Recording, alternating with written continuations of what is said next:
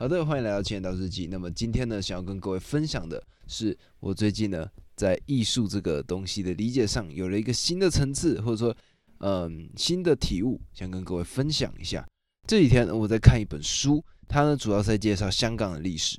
那么里头呢提到了一个当地的文化生物，这个文化生物呢叫卢亭。那卢呢是呃姓姓氏的那个卢。还有亭呢，就是凉亭的那个亭，芦亭。而卢婷呢，到底是一个什么样的生物？说白了，它呢就是人鱼，但是不是我们西方看到的那种人鱼，就是上半身是人的形状，下半身呢是一条尾巴。它是相反的，卢婷呢，它是鱼头人身。那么，如果呢各位不太理解的话，我会把连接这些资讯呢放在底下的这个连接里面。那记得呢，帮我按下订阅，然后呢，可以看着配着这个资料去看。那么这个卢婷呢，就是一个香港他们的象征嘛。那么这个呢，也让我想到了前几年星爷可以说是最近期拍出来的一部电影，名字呢叫做《美人鱼》。那这个美人鱼呢，它的主要内容就是在探讨环境保育相关的一些事物。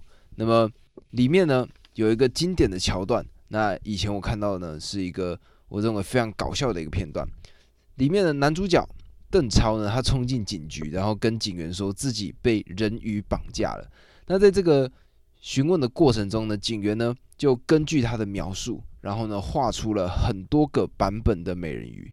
那么如果各位仔细的去注意去看一下里面他画出来的人鱼，第一个画出来的人鱼就是卢婷的形象。那么以前呢，我在看的时候只当做是一个笑话看，就觉得说这个也太白痴了吧。那个时候大概是国中、高中的那个年纪吧。那么后来呢，现在重新理解到了这件事情，重新理解到卢挺这个生物，然后再一次去看到那个片段，当然我还是会笑出来，但是又有了更深一个层次的理解。那么或许呢，也可以这样子解读，就是星爷呢，他除了想要表达环保这件事情之外，他还有更深层次的事情想要让我们知道。这个呢，也让我想起了我之前在看的一个访谈节目。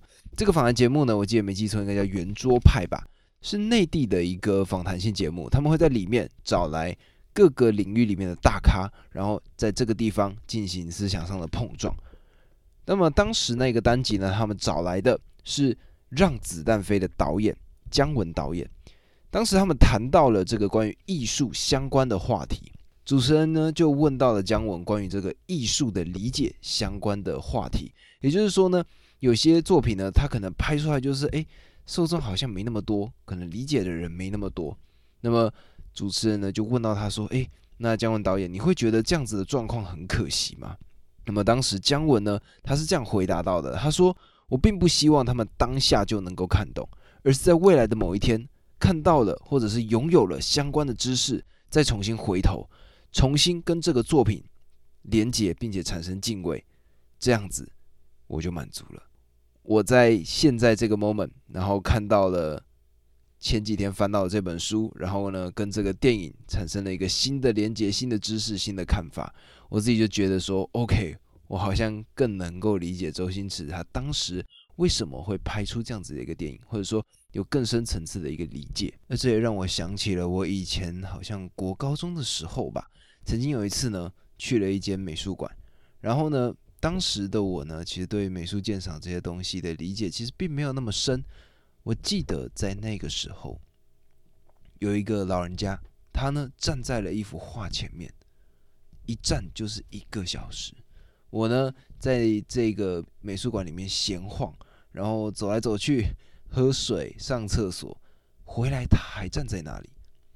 我那时候想说，怎么可能会有一个东西可以让一个人看这么久？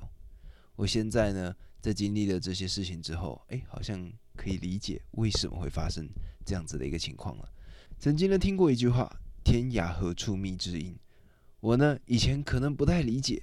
但是呢，直到近期发现了这些事情，有了这些知识储备之后，好像可以理解一个创作艺术的人跟一个了解艺术的人，两个人互为知音，正是这样子的一个体验吧。